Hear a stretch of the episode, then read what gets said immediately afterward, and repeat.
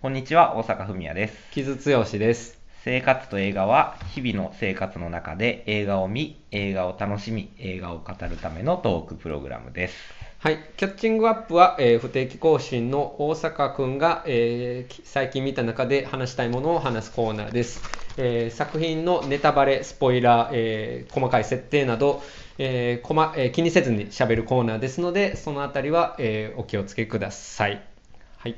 はい。ということで、今日は、イニシェリン島の精霊の話をしたいなと。うん、えっと、俺がソロで、ソロ32番かな、でやったやつですね。うんうんうんで、まあ、その、まあ、それはソロなので、まあ、ネタバレなし、いわゆるネタバレなしで、えっと、中盤までの物語展開にしか触れていないという紹介のものですけれども、まあ、よけったら、まだ聞いてないという方がいらっしゃいましたら、よかったら聞いてみてください。で、今回は、えーまあ、ネタバレとか気にせず、触れるか触れへんかは別として気にせず喋るというものです。はい。はい。うん。ということで、今日はあの、久しぶりに、妻子がうん。妻の実家に帰っているという週末で、なんで、え、家出ですか？いや、違います。あ 定期的に、定期的に孫をうん親に会わせてあげたいねってうん。いう妻の配慮でですね、うん。あの、で、あの、家にいてもいいかなうん、いいよって言ってもらったから、うん。家にいるっていうのもあって、ちょっとその土曜日にですね、あの、こ今、割と、劇場公開の新作が多いのもあって、多いね。そう、うん。ざーっとこうみ今やってて時間的に合うやつを、まあちょっと一日に久しぶりに映画館3本うん。見に行きましてそれがまあイニシェリン島の精霊と、えーコンパートメントナンバー6と、うん。あとバビロうんうんンの3作を、うん。えー、と見てきました。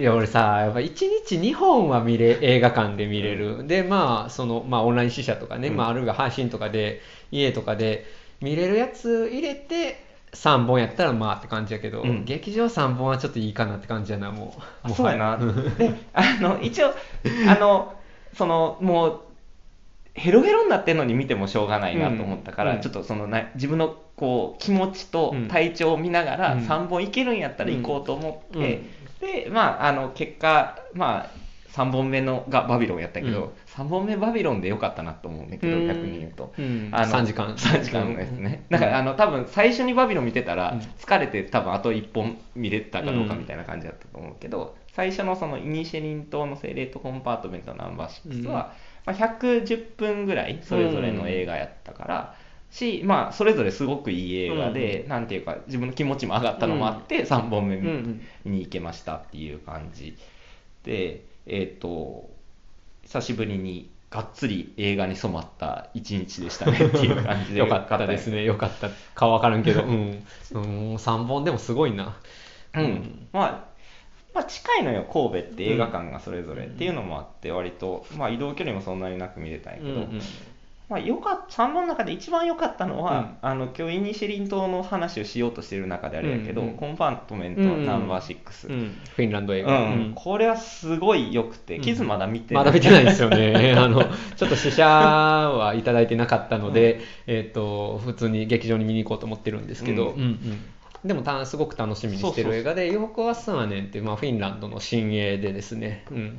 まあなんか、まあ、フィンランドっていうだけで俺はちょっとあカウリスマキが頭をよぎったりするんやけど、うんうん。まあ、それはまあ置いといたとしても、まあ、小さい映画を、えー小さい良い映画を撮る映画監督が出てくることっていうのはやっぱ僕は嬉しいので、うんうん。まあ、彼はすごく楽しみですね。なので、うん、コンパートメントはまあなんかそのうち話せたらいいかなとは思ってますね。そううん。まあ、ちょっと簡単に感想だけ言うと、まあ、すごい優れたロードムービーで、うん。まあ、2人の人間のこう、距離とかつながりっていうののうん。濃淡の変遷っていうのをすっごくうまく描いていくっていうような映画、うん。まあ、小さい映画なんだけどすごくそこのリアリティと、まあ、あとは心にくる感動みたいなのうん。がすごくこう与えてくれるすごくいい映画やったなう。なるほどね、うん。いやもうさなまあ見る前から言うのもあれやけどさやっぱりさその辺の人を描こうとする映画があってほしいじゃないですか やっぱり。っていうのは俺はすごくもう常に思うのでそこに関してはね。そしてそこその人間性というかね、うん。っていうのは思うので、まあ、非常に僕は、うん、もう見る前から楽しみの映画ではありますね。でも大阪が気に入ってくれてよかったなとも思ってますので、まあ、折り巻きも見てほしいなと、うん思いあます。そうね、ん。はいでバビロンの話は選択と。うんで、えっと、イニシェリン島の精霊の話をすると結構コンパート。バフェロンの話せんとくって今違和感だけ残るけど大丈夫なんで。いやまあまああのもう僕は言っちゃうと、まあ、僕は苦手だったんですよ、うんっていうところでねまあまあいろいろさっきいろいろ2人で宇宙では話はしたんやけど、二2人ともちょっと合わなかったというねね。そうね。ところはありましたというところですね、はいまあ、でもはい見るんだったら映画館で見た方がいいかなっていう映画ではあるかな。と、まあね、うん。まあ、視覚的エンターテインメントスペクタクルっていうところうん。で、まあ、優れてるところはある作品かなとは思うんで、うん。まあ視覚的効果で言うとやっぱ映画館の大きなスクリーンで見た方がいいのかなっていう映画ではあったかなと、はい、うん、というところで、まあ、この辺はねもうちょっとなんかいろいろ評価が落ち着いてから話してもいいのかもしれないね、うんはい。というところ。ではいはい。ごめんごめん、じゃあイニシェリンのはいそうそう。でイニシェリン島の精霊とうん。コンパートメントナンバー6を同じ日に見たってよかったなっていうのがちょっと一つあっうんたのがあって、まあ、すごい2人の人間の関係性っていうのの話であるっていう点が共通しているのと、うん。行き着くところが全く別っていうところっていうのでうん。割とこうすまあそんテーマがすごい合ってるっていうわけじゃないんやけど、なんか自分の中でこう、うん、映画を捉える中で、うん。そのすごく対照的な2作として、こう一緒に見れてよかったかなっていう映画ではあったっていうところはありましたと。うんうんででイニシャリン島の青年も俺はめあのね良かったのと、うん。まあ、傷がこの間ソロ会で言ってたみたいに、やっぱ終わった時のうん。気持ち悪さというか、怖さっていうのはすごいあったな、まあ、怖さというか気が見える感じね、うん。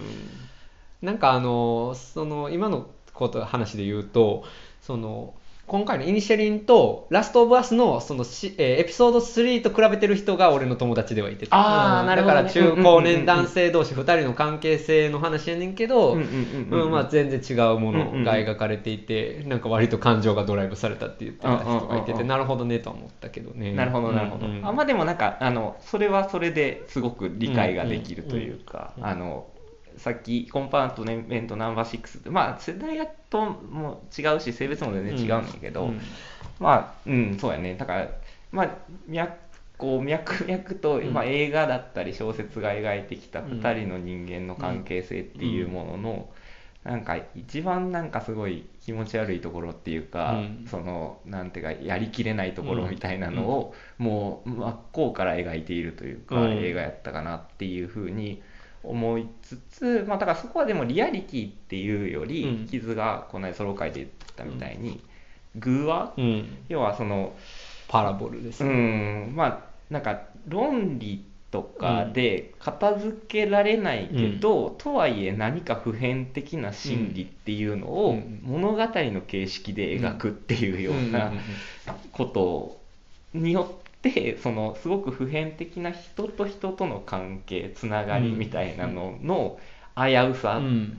と、まあ、ある意味逆張りで大切さみたいなのを描いてる映画やったかなっていうふうには思ってだからなんやろそれこそ変な話やけど、えー、と自分と妻との関係みたいなところにもやっぱ思いをは馳せたし、うんうん。まあ、あとはだから俺と傷との関係みたいなところに関してうんうんうんうん。も、まあ、思いを馳せるところはあるようなうんうんうんうん。映画ではあっうんたなっていうところで、まあ、だからこう突き詰めていくと話すところが難しいところではあるんやけど、そうさその、まあ、自分に引き寄せて考えたっていう話やけど、大阪はさそういうふうに誰かと考え方が合わないからこの人もうちょっと無理やなってなることとかってあったりするの？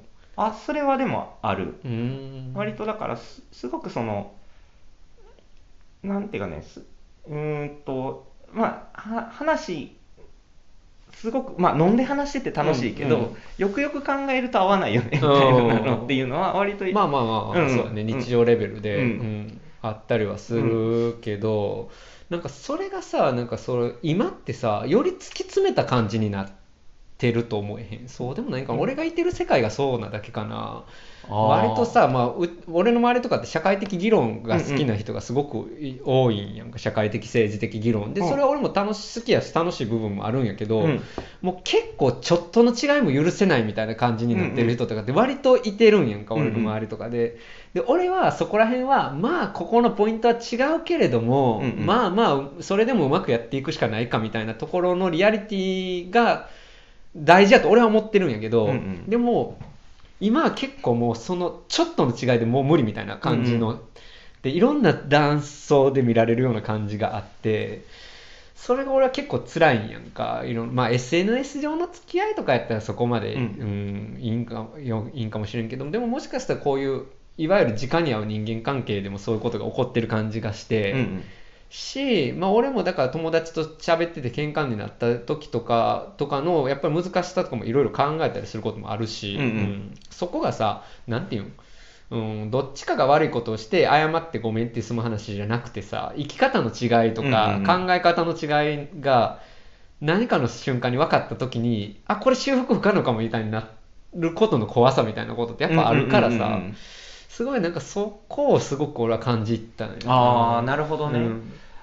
うん。でも今回のイニシリン島の精霊でいうと、その大枠では確かうん。にその、要はその友人だったり、まあ、もはや家族でもそうやけど、うん。なんかゆその本人としては意識してないところだったり、まあ、まあ意識して話してるところでもそうなんやけど、まあ、その2人の関係がん何かすごく小さな行き違いで、うん。その決定的にもうあの修復できない状態になってしまうっていうのは大枠の話ではあるんやけど今回このインシデントのせいで面白いなと俺は思ったのは、要はそのボアリング退屈なうん。うん。優しい男と,、うん。えー、と決別しないといけないっていう気持ちになった要は人生があともしかしたらもうちょっと短いかもしれないっていう男の話であって、だからすごく両方の気持ちが分かるというか、うん。まあ要はさっきの傷が言ってたのと、要は両方とも主義主張がうん。あ,、あってそれがぶつかっ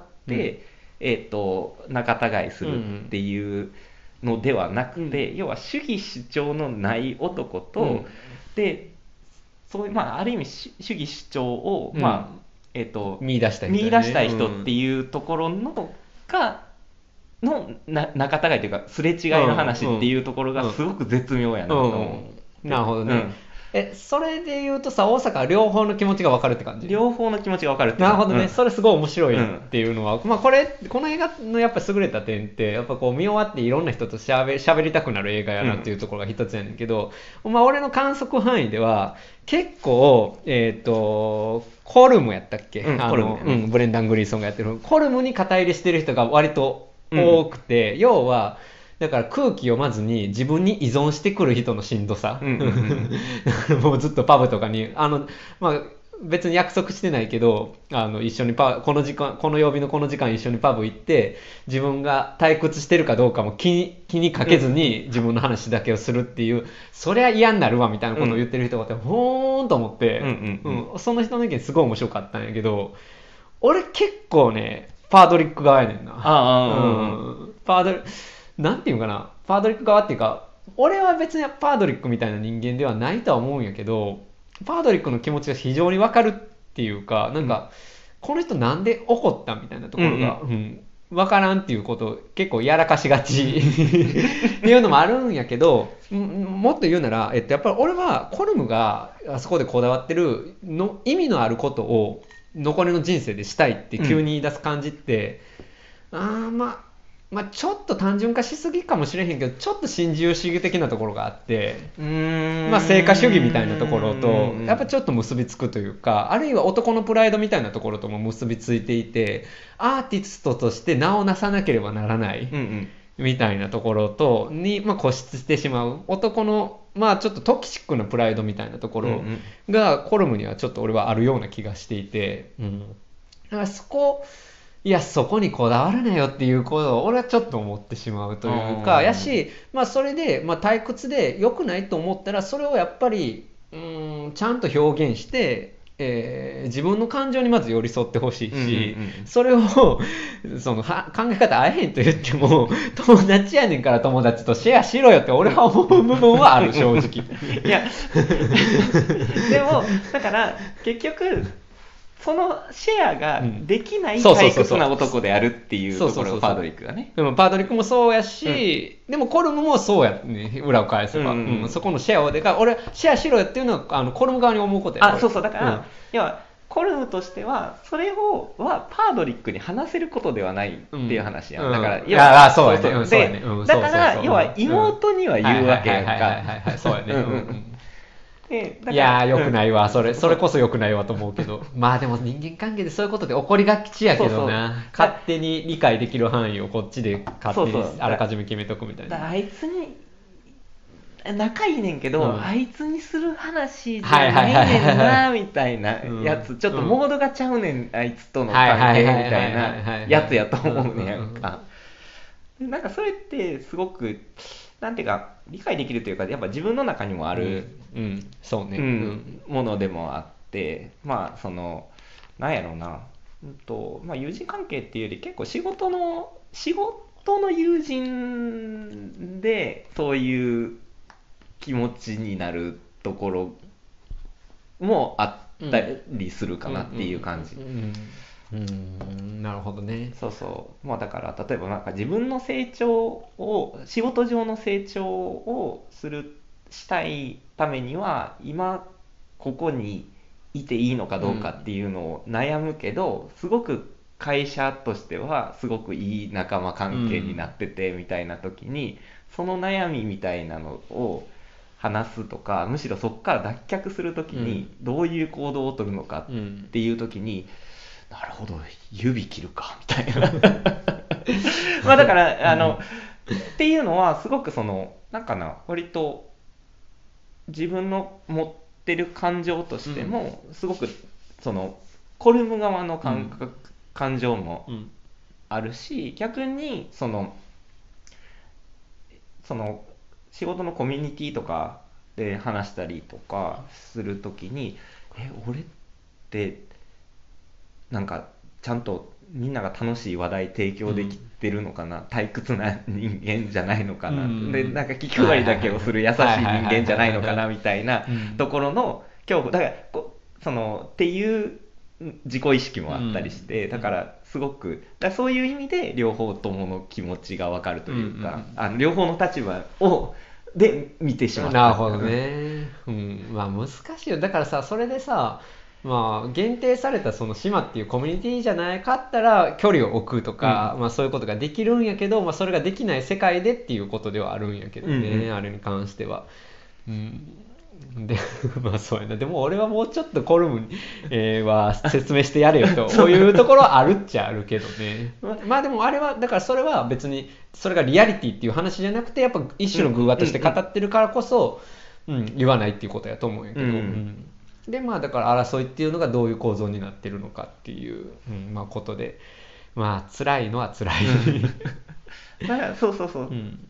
すごく偶偶話的だからすごくそのはキャラその配置だったりセリフだったり、心情の変化行動っていうのがすごくこうろ論理的に組み立てられているというか、うんうんうんうん。っていうところはそのその偶話で語りたいことを語るための配置として動いてるっていうところはあって、うんからまあある意味ちょっと感情が置いてけぼりになってるかもしれないなっていうところはあって、だからなんかコルムとかはそのでちょっとその自分そこがすごくコルムのキャラクター自体がそういう風になっちゃってるところもあるん。やけど、そのやっぱ行動と感情がうん。アンビバレントなところがあるのがうんまあ表現されてるのが、うん。まあそれが映画そのものみたいな、うん。そうそうそうそう。うん。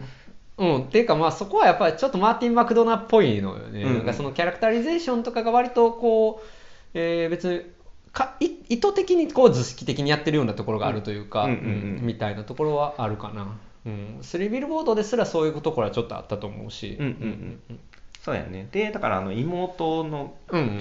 キャラがいて、でその妹に恋しちゃう若い男の子がいて、で、えー、とそのお父さん警察官、うんで妹は島を出ていくっていうようなうん。ところはすごくこう図式的に配置されているところでは、まあでもあそこでさ、まあ、バリー・コーガンってめっちゃいい俳優なんですけど、うん。あのけ、うん、あの隣人のね隣人のあのドミニクをやってるバリー・コーガンすごい、まあ、強烈な俳優ですけど、まあ、彼がさ、まあ、お父さんとの関係に閉じ込められてるっていうとこは、まああそこは図式的なだけじゃなくて結構なリアリティはあるなとは思うんだけどねあそこの、うんうん。だからやっぱり関係性から逃げられないことに対する偶話でもあるやうんんか、うん。そうやね。そうやね。うん、だからそのパドリックとコルムのその2人だけの関係じゃなくて、まあ、妹の死亡もそうやけど、うん。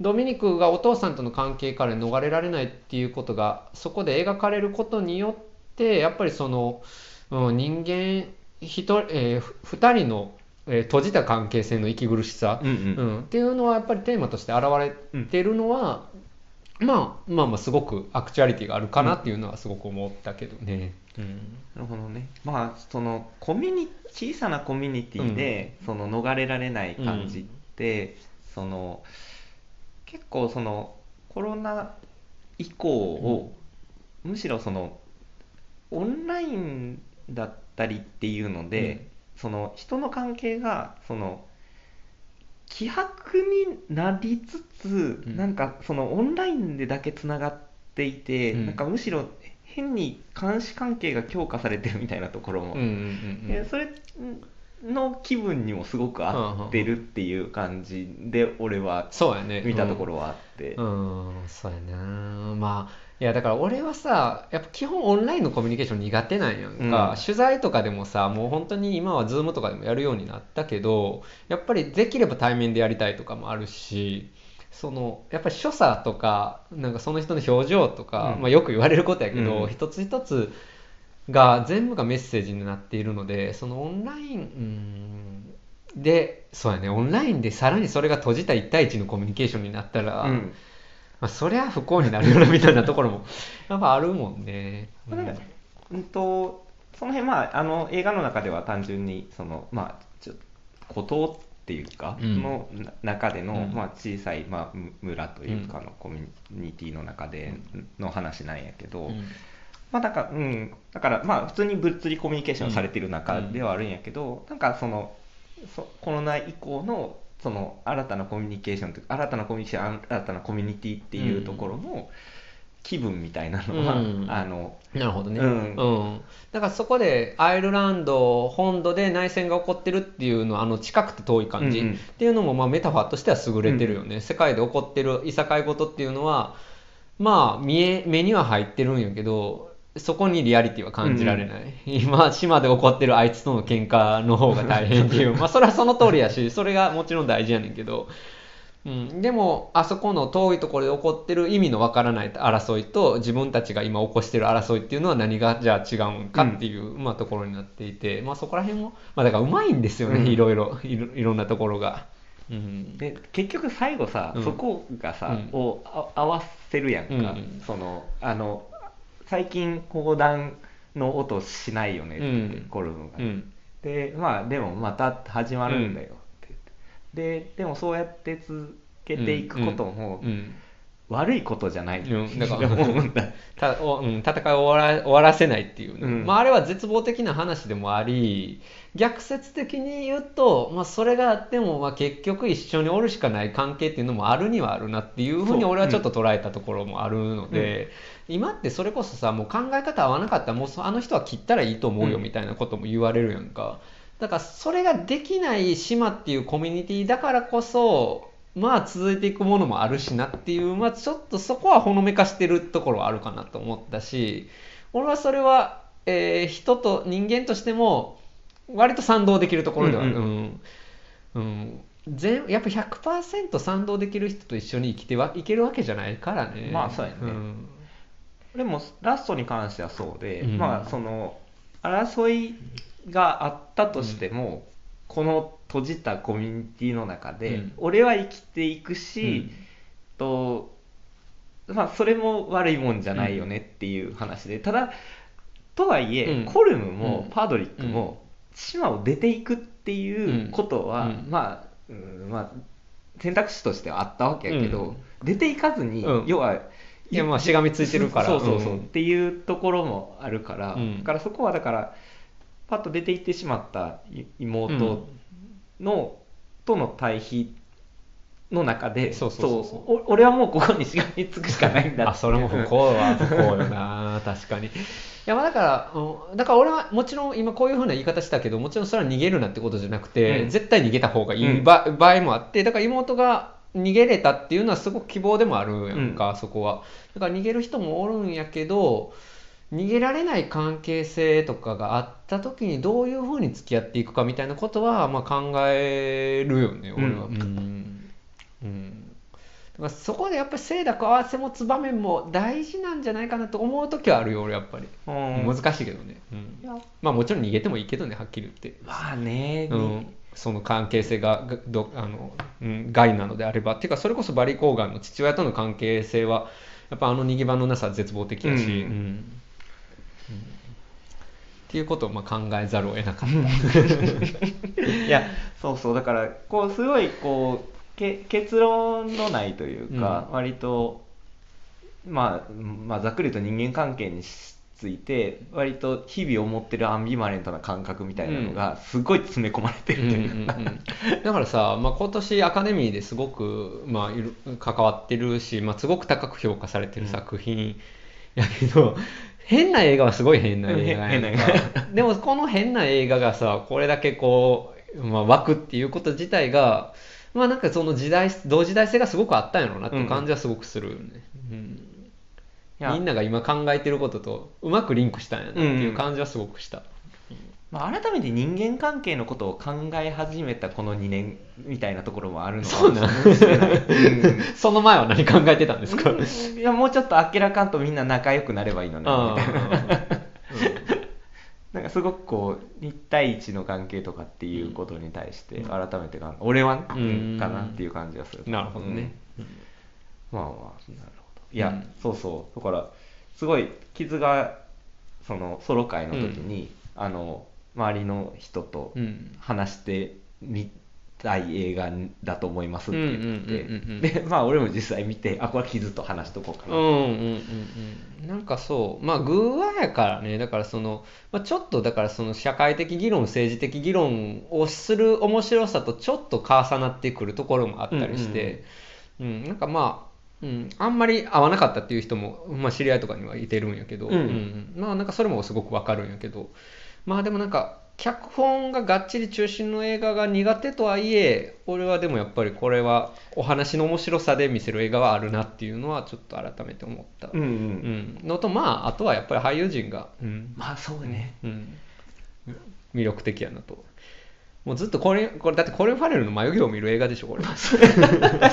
あの困困困った顔を怒りられるの、うんいや、ん。よくもまああんな情けない男の役うん。をあそこまでリアリティを持ってできるなっていうの、あの、あのさその仲直りできたかもしれないっていうシーンがあるやん、家に行ってさ、あのあの曲はできたのかって、あの時のさ、うん。あの会話ができた時のさ、うん。あのコリン・ファレルのさ、あの安堵の表情の絶妙さみたいなところさ。いやだからこそ気の毒なんですけど。あのシーンは。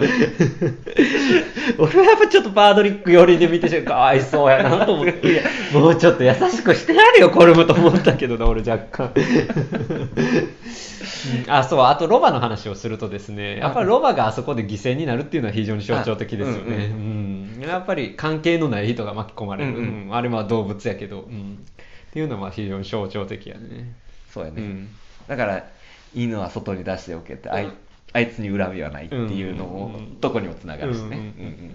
まあね、うん、まあだからそうやね。だからまあまあ偶話性が高いものとかが好きな人とかには本当にドンピシャやろうなとは思うし、し割となんていうかまあすごくなんていうか普遍的な話ではあるから、うん。そのその辺をこう割と自分の身に近づけてどういうふうに感じるのかうん。みたいなのを観点で見ると、面白いっていうか辛いっちゃ辛いけど、うんでそういう意味では見る価値もあるしすごく自分を振り返るうん。というか、自分とその周りの人たちをふ振り返る機会になる映画ではあるかなっていう、そうやね。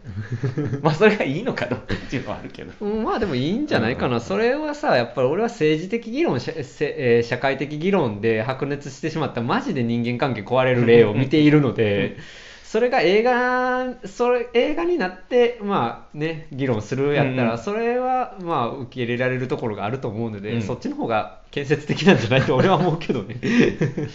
うん。わかります。うん。